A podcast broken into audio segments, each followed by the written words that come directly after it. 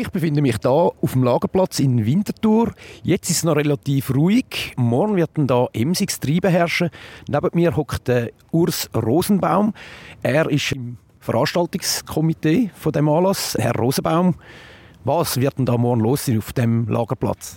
Wir hoffen, dass ganz ein Haufen los ist. Wir erwarten gut 2000 Leute, Velofreunde, Velofans aus Winterthur und aus der Umgebung wo da mit uns zusammen dann möchten das Velo feiern in der ganzen Vielfalt, wie es in Winterthur gibt. Und die ist riesig und das zeigen wir eigentlich auch. Wir haben von der Neuheitenausstellung von den Velohändlern über Testfahrmöglichkeiten von Cargo-Bikes. Wir haben eine Diskussionsrunde zum Thema Transport mit dem Velo. Wir haben Reisevorträge. Wir haben zwei Velofilme. Es gibt verschiedene Ausfahrten, die die Velovereine organisieren mit dem Mountainbike, mit dem Rennvelo, mit dem Gravelbike. Man kann verschiedene Wettbewerbe und Contests da äh, teilnehmen und Preise dazu gewinnen. Und wir haben das Verpflegungsangebot, wo uns auch die verschiedenen Nachbarn vom Lagerplatz ganz kräftig unterstützen. Jetzt äh, sind es vorher gesagt, ganz verschiedene AusstellerInnen da in, von Winterthur. Wie viele sind es denn an der Zahl? Es sind 18 Velogeschäfte aus Winterthur und Umgebung, die da mitmachen. Es sind acht Velovereine, die da kommen. Die Stadtverwaltung kommt mit drei Departementen. Die Berufswahlschule mit dem Velomechaniker Lehrling kommt sich vorstellen. Insgesamt haben wir mit auch dem Stand und dem Angebot von der Lagerplatzanrainer etwa 30 verschiedene Teilnehmer. Und jetzt morgen am 10 Uhr geht es los, habe ich im Programm gesehen. Was startet denn genau am 10 Uhr? Am 10 Uhr fängt die Ausstellung an von den Velogeschäften, alle Testfahrmöglichkeiten, die einzelnen Wettbewerbe. Ähm, das ist mal so ein bisschen zum Einstimmung. Am 11 Uhr haben wir dann den ersten Reisevortrag im Kino Cameo ab der 11, 12 sind dann auch die Foodstände parat und werden dann mal die Leute schon auf den Mittag verköstigen. Und so der grosse Programmhöhepunkt wird dann am Nachmittag von etwa am 1 an bis am Abend am 6 sein, wo dann wirklich alle parat sind und alle irgendetwas bieten.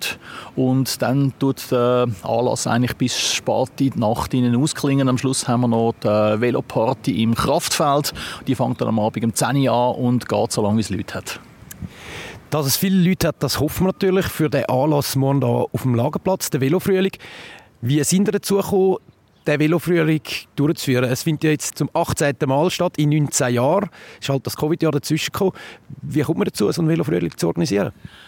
Ganz am Anfang war es eine reine Velohändler-Ausstellung, wo die Velogeschäfte eigentlich gesagt haben, wir möchten zusammenarbeiten, wir möchten unsere Kräfte bündeln, weil nur so kommen wir auch ein bisschen Aufmerksamkeit über. Wenn jeder etwas allein macht, kostet das viel und vielleicht erreicht er dann nicht viel, wenn wir alle zusammenlegen können wir viel äh, größere Wirkung erreichen.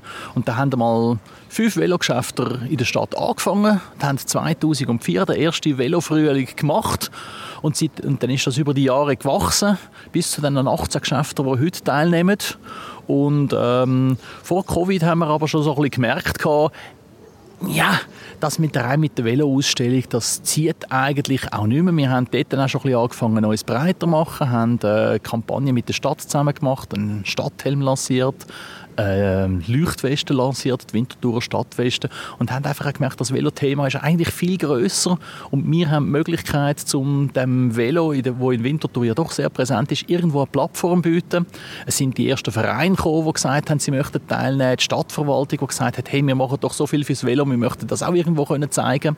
Und dann ist eigentlich die Idee gereift, dass man sagen, wir machen das auf und das ist nicht mehr einfach eine Ausstellung von der Velogeschäfte, sondern wir machen äh, ein richtiges Velofest, wo wir eigentlich alles zeigen.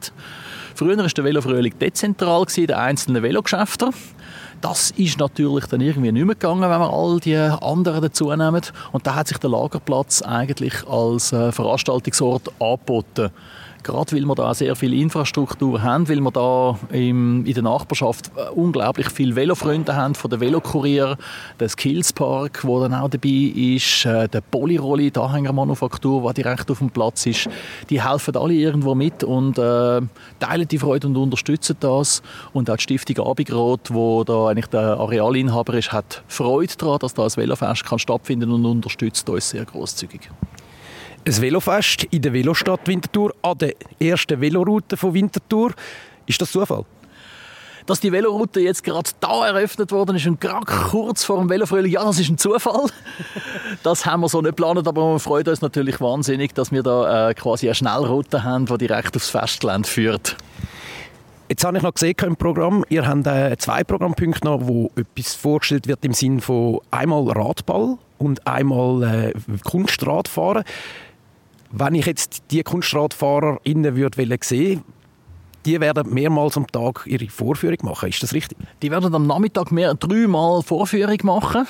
Und dann gerade, kurz nach der Vorführung ist dann eigentlich ein Radballmatch. Und wenn dann der Radballmatch durch ist, hat dann jeder und jede von klein bis gross die Möglichkeit, sich selber mal auf ein Radballvelo aufzusetzen und das mal auszuprobieren und selber schauen, wie, äh, wie, er, da kann, wie er das kann machen kann. Und natürlich unter der Anleitung vom äh, Radballclub Winterthur, wo dann da ein, quasi ein Probetraining Ding macht. Und wer weiß, vielleicht finden wir ja noch äh, versteckte Talente, die dann irgendwie plötzlich Wintertour auf diese Art wieder zur Velostadt grösser machen.